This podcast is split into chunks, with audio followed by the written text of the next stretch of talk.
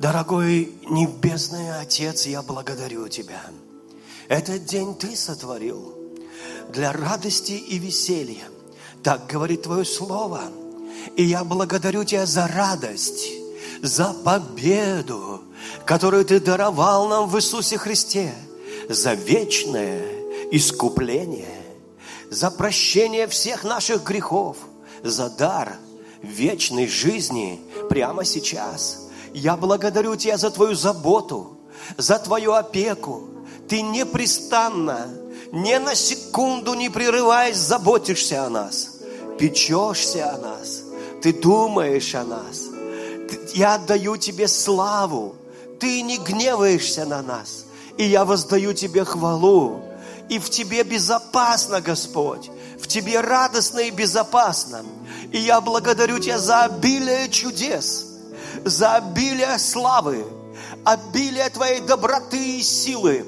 Я благодарю Тебя за благословение, которое находится на нас. Я благодарю Тебя за силу, которая приходит сейчас и проявляется во имя Иисуса. Я благодарю Тебя за исцеление и чудеса.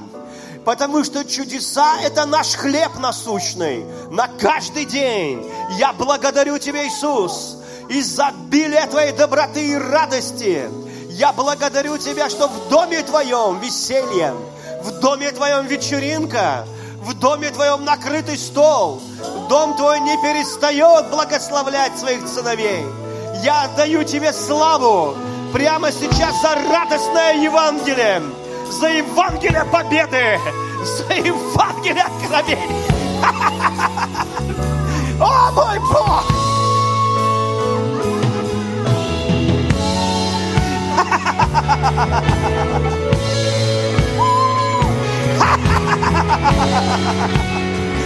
О, мой Бог, слава Тебе!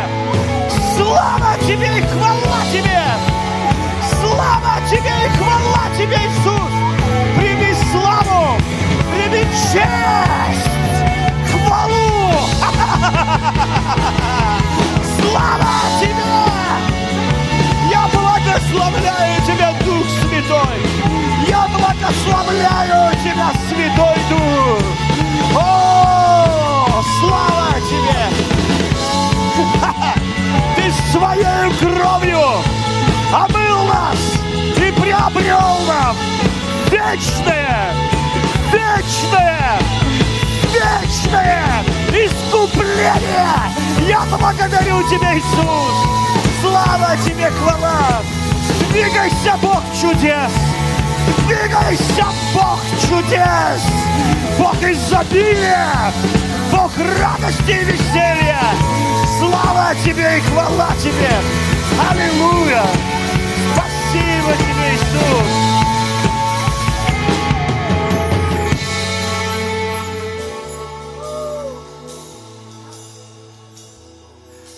Иисус, я молюсь, чтобы мы не, могли, не скатывались в хмурь, не скатывались в уныние, и чтобы никакое ложное Евангелие, которое вовсе безрадостное и, и поэтому ложное, не смущало твоих сыновей и дочерей.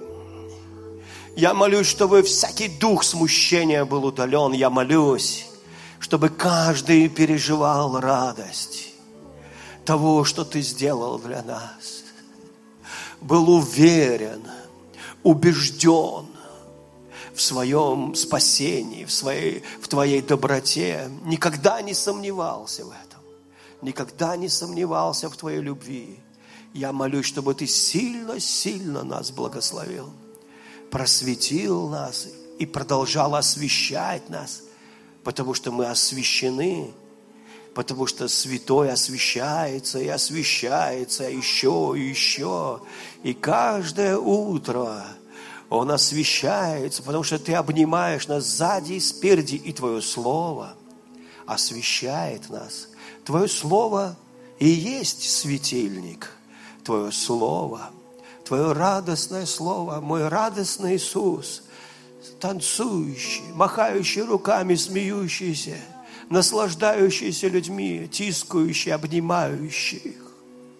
исцеляющий всех подряд, всех. Кто только хотя бы чуть-чуть верил, помогающий даже не верю, нисходящий, снисходящий, снисходящий к нашей иногда неразумению, глупости, снисходящий до наших переживаний, понимающий нас, понимающий, первосвященник, понимающий, прими славу, прими честь, о мой Бог, спасибо тебе, Иисус, аллилуйя, слава тебе, хвала тебе. О, мы благословляем тебя. Мариночка, ребят, спасибо. Спасибо, дорогие, за прославление. Спасибо вам за помощь. Сегодня потрясающий день. Фу, Дух Святой, я благодарю Тебя. Ты творишь чудеса.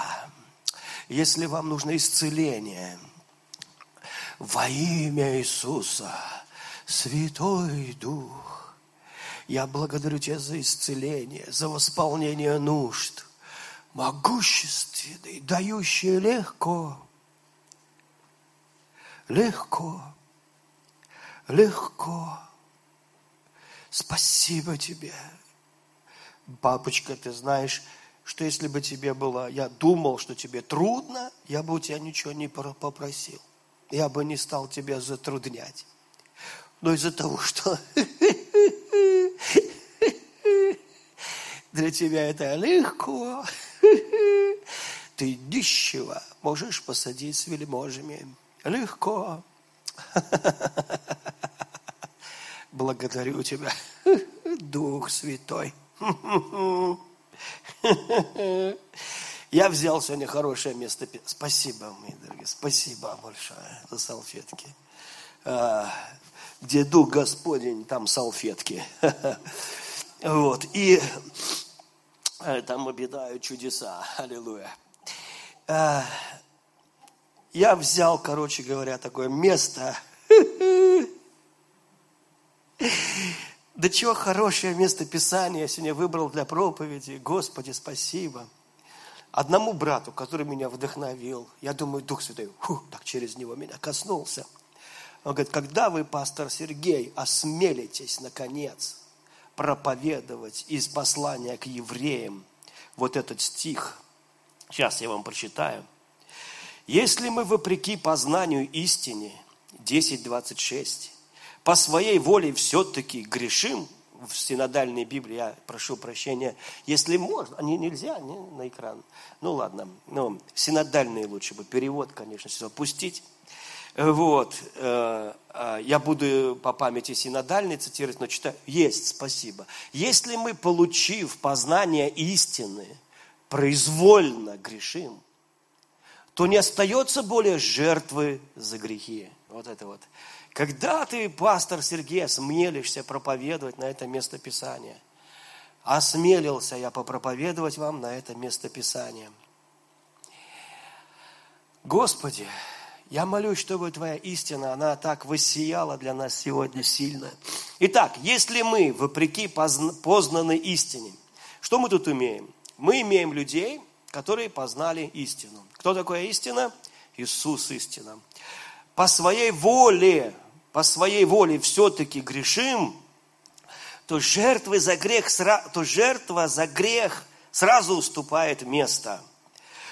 Пронизанному ужасом, ожиданию суда и бушующего огня, готового пожрать неспровергателей.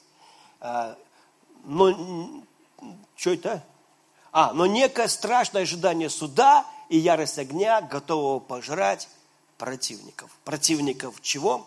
Истине. Истина кто? Иисус.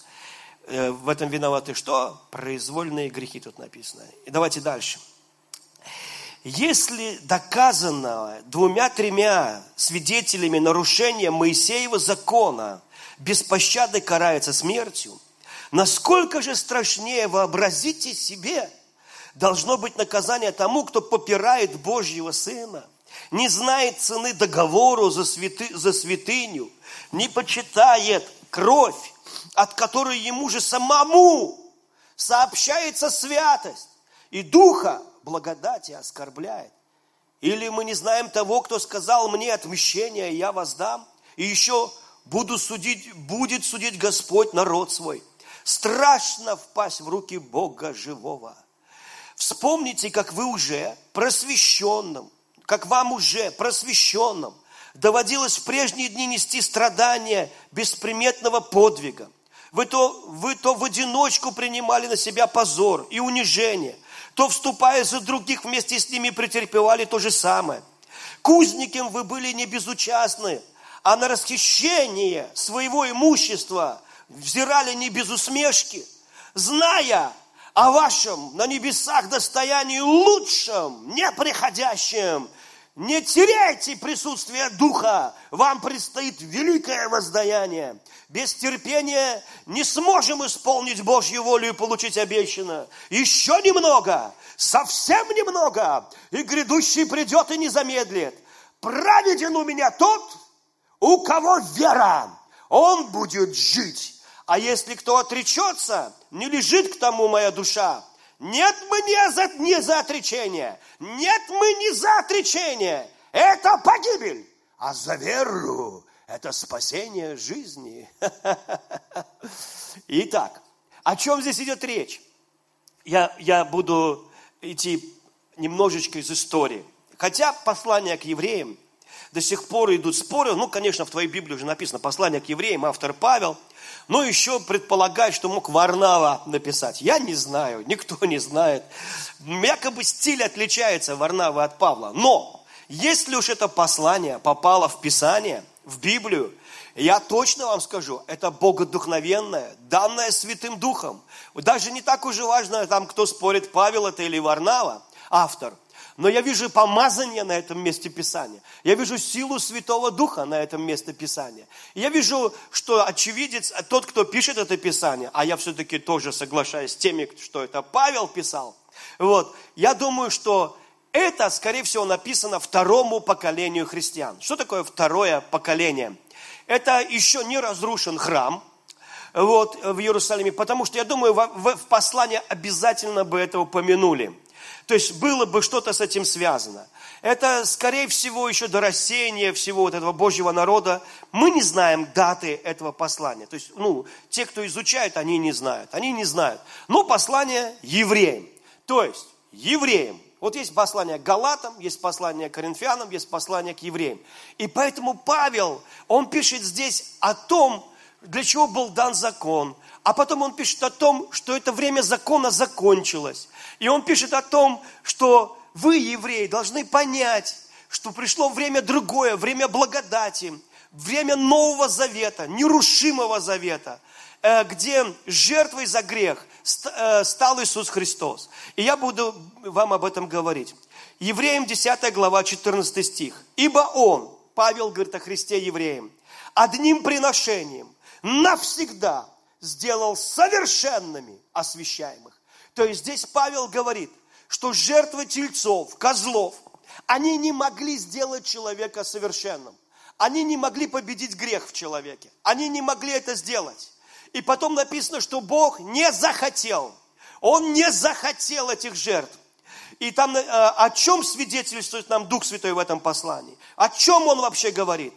О чем свидетельствует нам и Дух Святой, ибо сказано, ибо сказано, ибо сказано, Ибо Он одним приношением навсегда сделал совершенными приходящих. Дух Святой свидетельствует о том, что Иисус Христос своей кровью навсегда сделал нас совершенными. Дух Святой, Он не свидетельствует вам о том, что вы грешите. Об этом свидетельствует вам ваша собственная совесть. Дух Святой все время указывает на Иисуса. Если у тебя битва с грехом, смотри на Иисуса Христа. Смотри, Он сделал тебя совершенным. Посмотри, что сделала Его кровь. Верь в то, что сделала Его кровь. Дух Святой всегда будет прославлять Иисуса. Если у тебя битва с каким-то грехом, неважно, какие-то вожделения, ты не на тех сайтах сидишь, Дух Святой не говорит тебе, о, что ты делаешь, ты урод, ты там сидишь и пачкаешься в этой грязи. Дух Святой показывает тебе на Христа всегда, на выход – а о твоих грехах тебе свидетельствует твоя собственная совесть. Твоя совесть тебе сообщает. Твой дух внутри тебе говорит об этом. Дух Святой, Он призван для того, чтобы показать на Иисуса, прославить Иисуса и дать тебе свободу. Поэтому Господь говорит, я поклялся не гневаться тебя и не укорять. Как не укоряют ракового больного. Его не укоряют за то, что он болеет раком. Его не укоряют, как ты так, как ты так посмел. Куда ты вообще смотрел? Почему ты этому позволил? Тебе надо было жрать что-нибудь другое. Может быть, тогда бы ты не болел. Или жить не в Чернобыле, а где-нибудь в другом месте. Послушайте, Дух Святой, Он, не, он, он говорит, смотрите на Иисуса. И грех, о котором говорит Иисус, и о котором, на который указывает Дух Святой, он всегда будет один. Библия говорит, что Дух Святой придет и обличит мир о грехе, что они веруют в меня. Поэтому здесь Павел говорит о произвольном грехе. А он пишет к евреям. Он говорит, ребята, вы, ваши отцы, вы, следующее поколение, вы помните, как вы жили в гонениях. Помните, Павел собирал пожертвования и вез их туда, к евреям. Потому что у них отбирали имущество, их грабили, над ними смеялись. Но они были в духе. Они были в помазании Святого Духа. Они были в, новость, в новом, ну, в таком свежем переживании божественной любви. Но когда сменяется поколение часто, то люди уже начинают, э, ну, приходят другие, которые учат иудаизму, которые говорят, что христианство это как бы не то, что надо вернуться к вере наших отцов. И они отрекались от Христа осознанно. То есть они отрекаются от Христа, потому что переходят в иудаизм. Или отрекаются от Христа, потому что ну, не видят чего-то, чтобы реализовалось в их жизни и думают, зря я стал христианином, мне надо идти туда. И они делают это в здравой памяти, в здравом уме, осознанно. И когда человек отрекается от Иисуса, а он и есть жертва за грех, он отрекается от жертвы за грех – он сам, и эта жертва, она стоит в сторонке, в то время как человек сам отдувается теперь за свои грехи. Она уступает этому отречению. Потому что человек отрекается от того, что есть жертва за грех.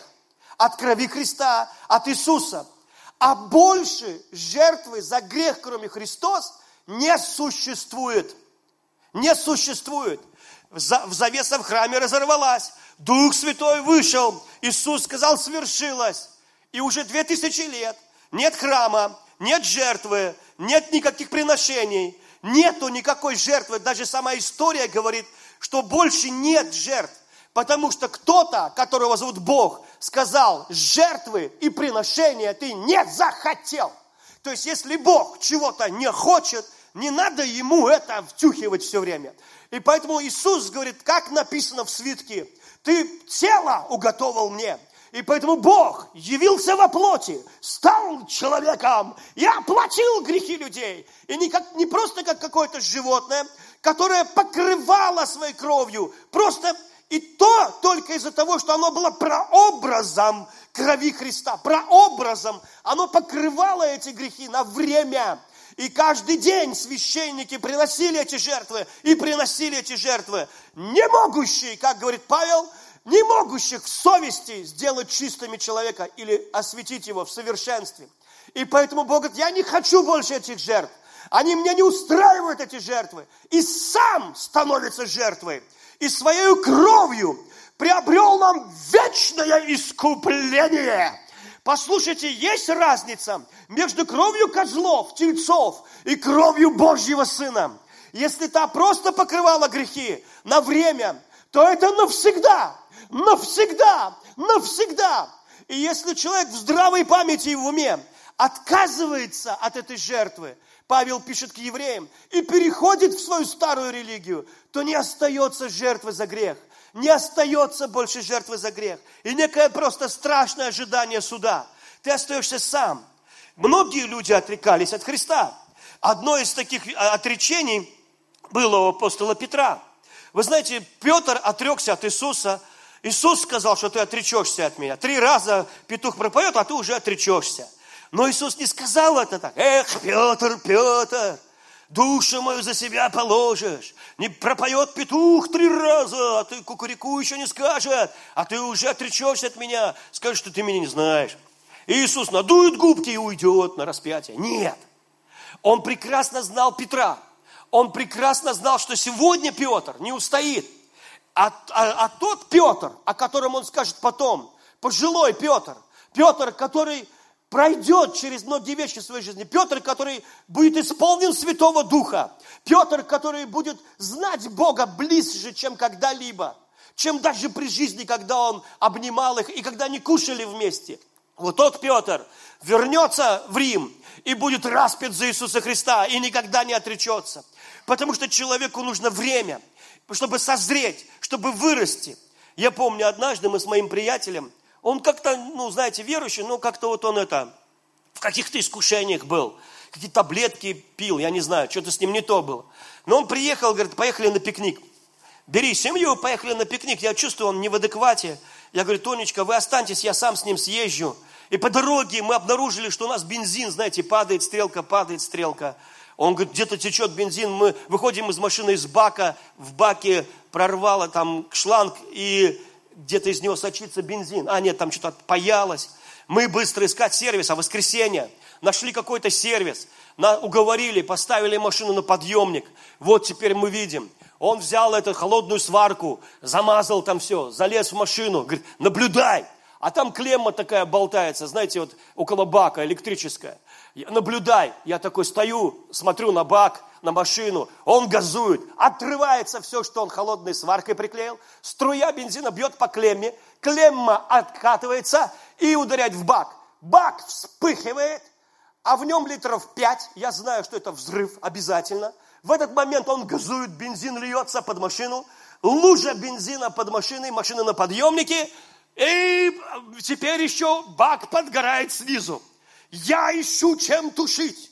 Я беру ветошь какую-то, говорю, заглуши машину, он меня не слышит. Я внизу потушил, а эта-то струя сверху опять льется. И вдруг мой друг заглушил машину, и я понимаю, сейчас рванет. Я отбегаю в сторону. И какой-то парень, он, видно, знал, где у них огнетушитель, местный, ихний, мастер, подбегает, берет огнетушитель, фу, порошковым огнетушителем, затушил все это, и я почувствовал, что я сдрефил. Я подбежал от этой машины, насколько мог, ну, метров на семь там можно было отбежать. Я отбежал от нее. И я себя укорял. Ну, Серега, ну ты сдрефил, ты на ты, ну, как бы мог бы тушить. И я помню, проходит время, у меня уже есть маленький опыт, как сдрефить. У меня уже есть небольшое такое переживание об этом. Вдруг утром мы жили на первом этаже. Я слышу, Тонечка говорит, что-то на улице горит горит что-то на улице. Я смотрю, прям пылает, аж светло в комнате становится. Я выбегаю на улицу, смотрю, соседки машина горит. Горит машина. И кто-то разбил окно и в салон кинул что-то, поджег ей. Вот. И она горит, ее, у нее машина. Я подбегаю к своей, моя рядом стоит, недалеко. Соседи выбегают, каждый прыгает в свою машину и подальше от нее уезжает. Я подбегаю к своей, открываю багажник, у меня уже огнетушитель, потушил ее машину, положил опять в багажник и пошел спать. Скорая помощь, это пожарники приехали, уже тушить было нечего. Видите, второе, вторая ситуация. Она меня, первая научила меня подойти ко второй, по-другому, уже не бояться. Потому что я насмотрелся в фильмах, как это все взрывается. И Петр, он, конечно же, любил Иисуса. Он любил Иисуса. И вот он думал, что он до конца будет идти за Иисусом. Он все время шел там где-то в темноте ночью рядом с ним. И когда Иисуса били, там и связали, и охранники сторожили, и он сидел возле костра.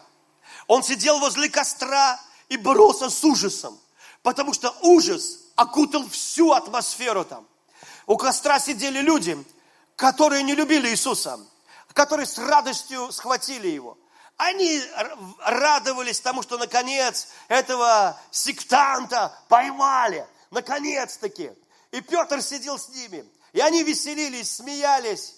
И Петру нужно было как-то подыгрывать. Ему нужно было как-то тоже сделать что-то такое, рожи, что ли. Ну, как бы это. Но он сидел с ними, грелся. Потому что это не твой костер, это не твоя компания. И если ты верующий, рожденный свыше, придешь в ночной клуб, и будешь там лыбиться, тебя все равно разоблачат. Все равно скажут, что ты сюда пришел, ты не наш парень. Ты не наш парень, у тебя глаза другие, у тебя все другое. Ты случайно не, не в церковь ходишь? Ты, да нет, я тут тоже решил девчонок снять. Каких девчонок? Ты новая тварь!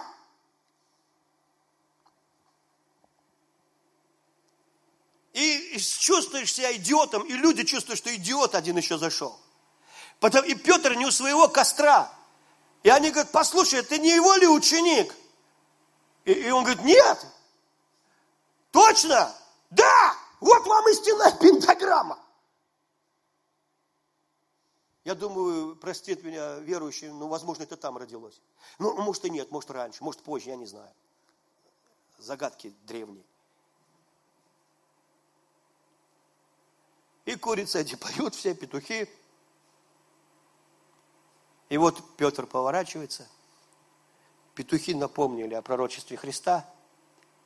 Он поворачивается. Он отрекся. Три раза. Ладно, по один, можно было сказать, послышалось. Два раза. Не может быть. Три раза. Точка. Иисус поворачивает свое лицо, смотрит на Петра. Ни один художник не нарисовал эту картину, не нарисовал лицо Иисуса. Вероятно, они думали, что там нечего рисовать, там есть что порисовать. Вы знаете, э, Иисус посмотрел на Петра, и он не посмотрел на Петра так, с прищуром, с, уже с синяками на лице, страдающий за этих грешников. Эх ты, эх ты, Петр, ты Петр. Фу. Как коммунист, которого били белогвардейцы. И один из его братьев-коммунистов отрекся от партии. Эх ты, фу! Обрызгал бы его слюной. Нет. Иисус посмотрел на Петра. И я думаю, его взгляд говорит, Петр, иди домой. И я тебе, что ты здесь вообще лазишь в темноте? Я тебе говорю, это не ваше время.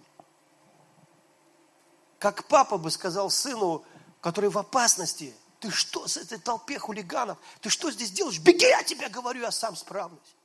Беги отсюда!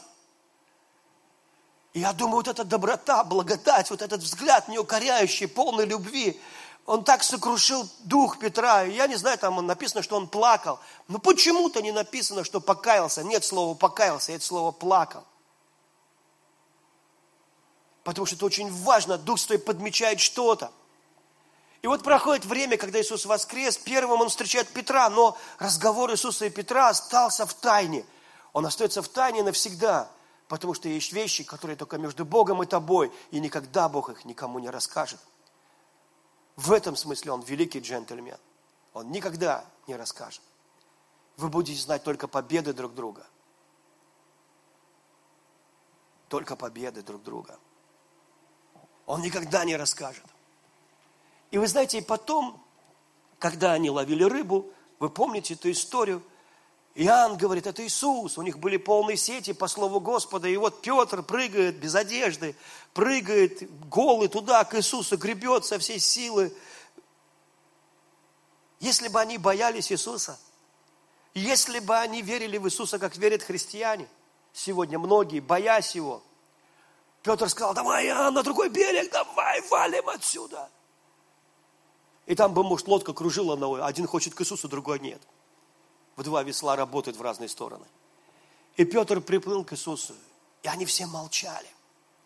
Они молчали, потому что бывает такая атмосфера, так хорошо, что не надо говорить.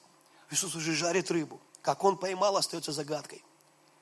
И потом Иисус говорит, Симон, сын Ионин, ты любишь меня? Он говорит, да, ты знаешь.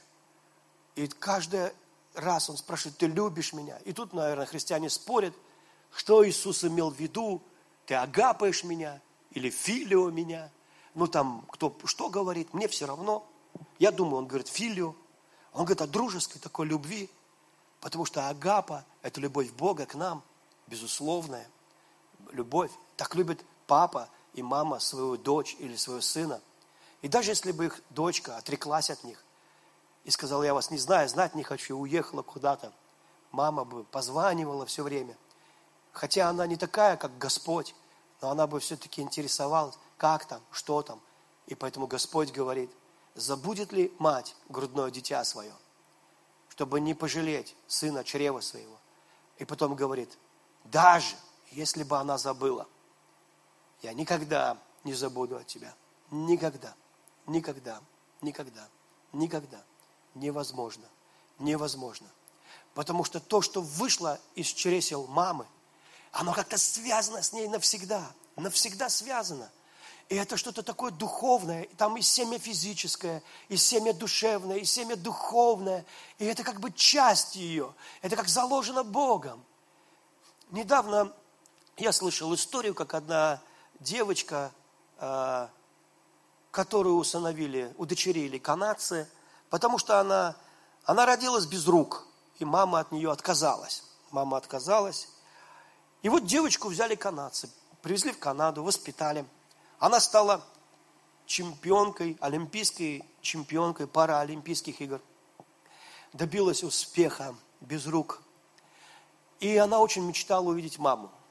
И вот они встретились. Я не знаю, я не видел, не слышал, это мне рассказали. И мама сказала, что она никогда ее не забывала, что она очень жалеет, что напугалась, что не сможет воспитать девочку без рук, что она никогда, ни на секунду не забывала ее. Этот человек, она испугалась, что она не сможет ничего сделать для этого ребенка. Это просто человек. Но она не могла забыть. Когда Иисус умер на кресте, мы все были в нем. Мы вышли из его плоти и крови. Мы пролились с кровью водой на землю, выплюхнутые. Из слова и духа, сотворенные от вечности. Часть и естество природы Бога, который вышел из недр Отца – Иисус вышел прямо из недр Отца, как выходят из комнаты, или знаю из чего, или из гостиной. Он вышел прямо изнутри Бога, а мы вышли изнутри Христа. Как вы думаете, может ли Бог тебя забыть? Может быть, кто-то скажет, я по уши в грехах, я не верю, что я встану, я мертвый пес. Я помню, как один пастор, такие грехи ужасные в его жизни. Я не знаю, нам не рассказывали, мой пастор старший, он корректный, он не, не высвечивает грехи людей, не говорит о них публично. Мы можем так догадываться что-то или еще. Мы тоже боялись спрашивать, уважали того пастора очень и не хотели спрашивать. И я помню, как он сказал, или это передали его слова, со мной уже все, я мертвый пес – до этого он говорил, я всегда знаю, как покаяться, я знаю, как покаяться. Я много раскаялся, и у него были падения, и он вставал, Бог поднимал. И потом вдруг он увидел, что вроде ты знаешь, как покаяться, то есть ты знал, как покаяться, а ты тонешь в болоте, и грех, оказывается, имеет силу, и он строит э, он разрывает как бы эти узлы между тобой и Богом, но не между Богом и тобой, а между тобой и Богом. Бог никогда не может тебя забыть. Бог никогда не может от тебя отречься. Бывает, все уже люди отреклись.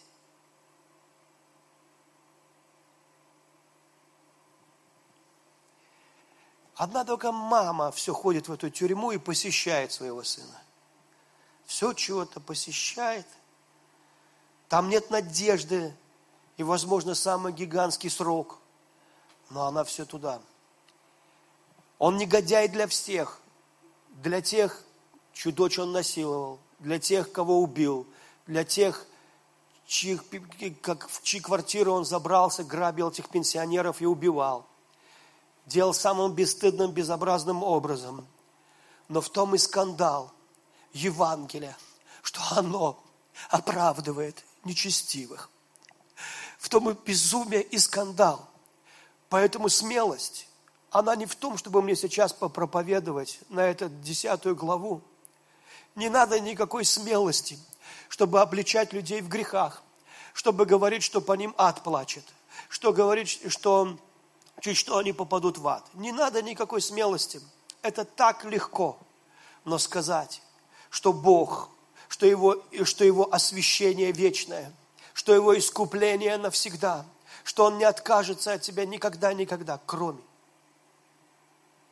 Остается такая вещь, как твоя воля. И вдруг люди добровольно Павел пишет, ребята, посмотрите, оставайтесь в вере. Вы такие вещи претерпели. Может быть, сейчас уже нет этих гонений, но вы такое прошли. И потом он перепрыгивает с этой главы в одиннадцатую главу. Это эпив, э, э, такой э, просто гимн, гимн в вере гимн тем, кто жил в вере. Он говорит, посмотрите, верую Авель, он принес жертву лучше, нежели Каин. Он говорит, верую, верую Енох переселен был, верую Авраам, верую Сара. И он начинает говорить, посмотрите, те, кого весь мир был недостоин. Потом он переходит, мне не достает времени, говорит о Вараке, о Гедеоне, о Ифае, о, о тех людях, которые как бы по плоти, они не являются хорошими даже людьми. Этот Ифай какой-то отверженный брат своих братьев, какой-то ракетер, вора, этот э, э, Другие тоже некоторые, Рав, блудница, которая, это не фамилия у нее, это у нее профессия такая, которая верою так угодила, что Иисус не постеснялся быть в родословии этой женщины. И, он говорит, и потом он говорит, а без веры угодить Богу невозможно, ибо надобно, чтобы приходящий к Богу веровал, что Бог есть и ищущим воздает. Он говорит, вы должны верить в эту искупительную кровь, вы должны верить, что вы всегда прощены, вы должны верить в это. Вы должны верить в то, что Бог любит вас. Вы должны верить в радостное Евангелие. Вы должны верить, что ничто не отлучит вас, ни смерть, ни жизнь, ни ангелы, ни начальство, ни власти от любви Иисуса Христа. Вы должны верить, что дом всегда открыт. И куда бы вы далеко не ушли, и как бы вы ни промотали свое имение, и с какими свиньями вы не подружились, всегда дом домой будет открыт, и Бог никогда не отречется от вас. Вы должны верить. Вы знаете, и Павел там такие вещи говорит там, ребята, ну если вы отказываетесь от Христа в нормальной, здравой памяти, произвольно, вас никто не гонит, как Петра, произвольно, на вас нет давления такого, вы просто, вы просто хотите вернуться ради уважения к другим людям, ради уважения того, что другие бы вас не гнали и уважали, что вы все-таки иудей, а не христианин. Ради этого хотите. Если вы, если вы просто произвольно это делаете, вы отказываетесь от жертвы за грех. Вот о чем он говорит. Что тогда остается? И потом он заканчивает там, что Христос явится, Он искупил наши грехи. И потом говорит, Христос явится. Уже не для искупления грехов. И мы такие, о, для того, чтобы мир наказать. Нет, Христос явится к своим, чтобы забрать, спасти тех, кто ждет Его, кто ожидает Его. Он придет к своим. И он, Иисус говорит, верующий в Меня уже перешел из смерти в жизнь и на суд не приходит.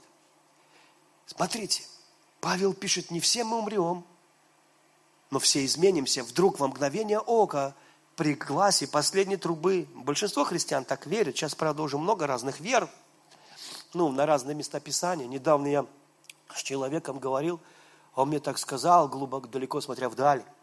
Я пошел, пастор, дальше. Я уже дальше пошел. Я далеко пошел. Я говорю, куда ты пошел?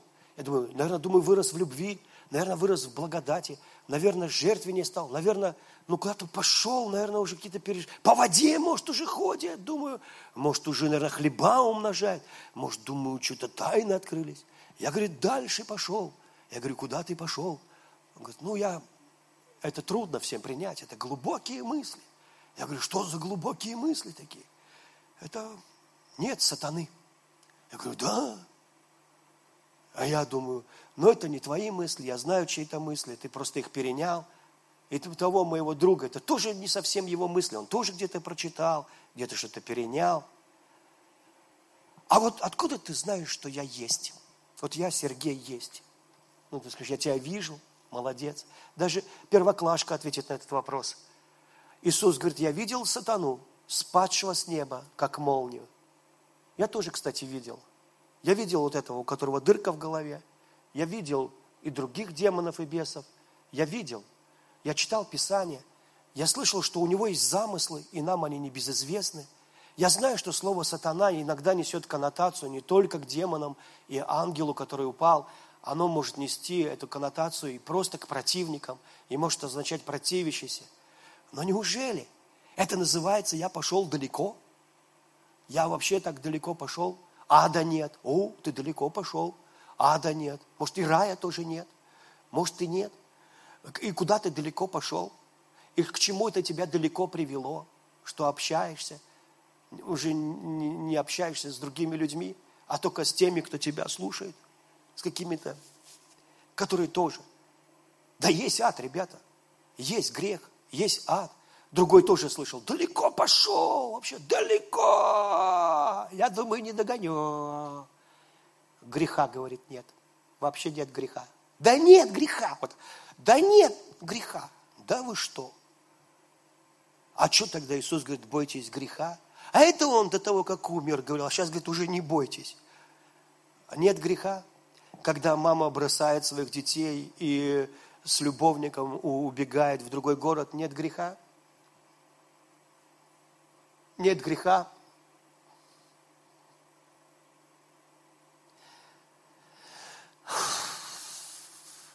Нет греха, когда верующие кидают других верующих на деньги и живут под благодатью, типа они под благодатью, нет греха. Нет греха. Нет греха, когда насилуют маленьких детей, нет греха. Нет греха, когда над человеком издевается так, что глубину его отверженности никто не может больше исцелить. Нет греха. Послушайте. Послушайте. Вот это огромная, изобилующая Божья благодать, не вмещающаяся в разум, как скажет Павел, он скажет, чтобы вы познали превосходящую разум, любовь Иисуса Христа исполнились всею Его полнотой. Всею Его полнотой. Вот это единственный рост, который есть в Библии. Все остальное – я так далеко пошел, нет ада, нет греха, я так далеко пошел, нет сатаны. Все это детский сад, ясельная группа, бред это все. Ну не обижайтесь на меня. Это не имеет никакого содержательного смысла. Это не влияет никак ни на что, кроме как различных разногласий. Потому что когда какая-то бабушка вдруг умирает в церкви, и вся церковь чувствует, что куча ангелов ушло, потому что она ходила в любви, потому что она ходила в сострадании, может быть, она не была апостолом и не разбирается в теологии, просто вязала носки, но она настолько умела молиться за людей, это все, что она могла, и вдруг она уходит из церкви, ее пастор, у которого тысяча человек, говорит, мне кажется, что пол церкви опустела, потому что она была носителем славы и присутствия Божьего. Может быть, ей не все было открыто, и жизнь была непростой, но есть что-то, что намного лучше, чем просто наших теологий. Намного лучше.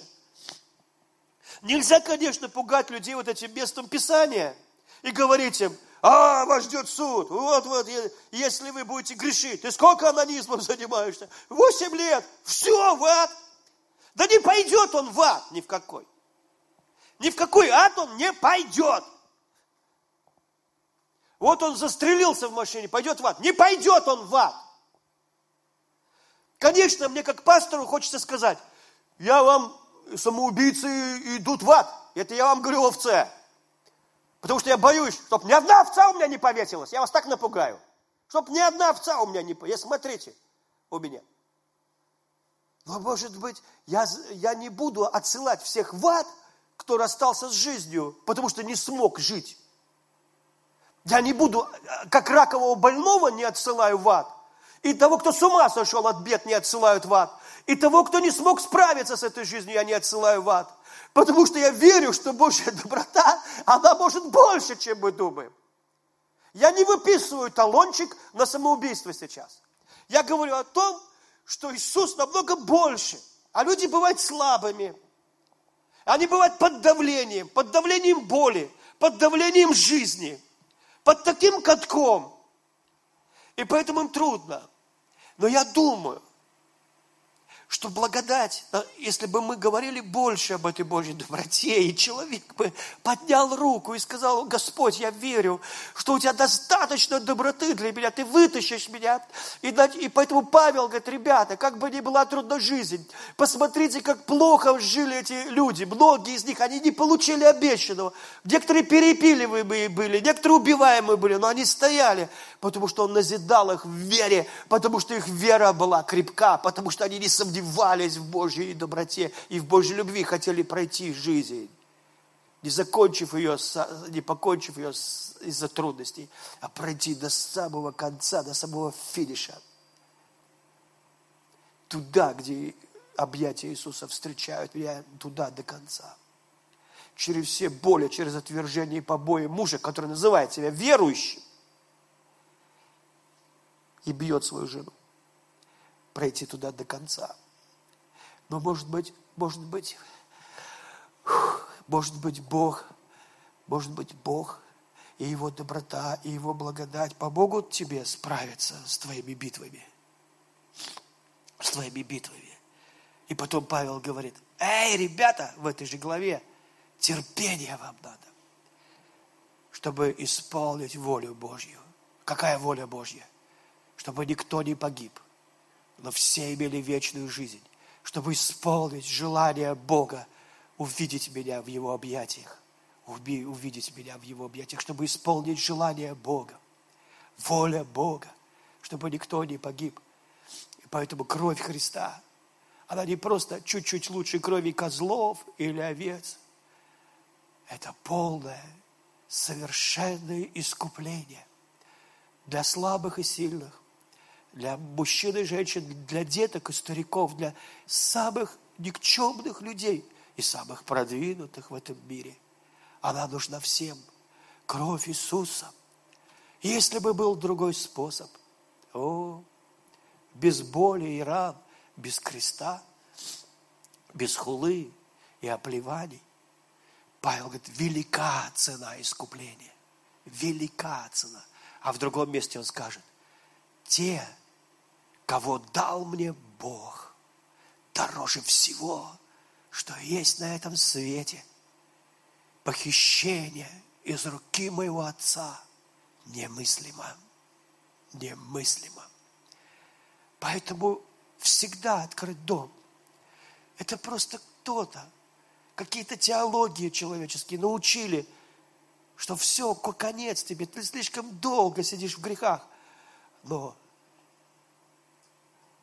ты же не отрегаешься от Иисуса. Ты же говоришь, да, Господь.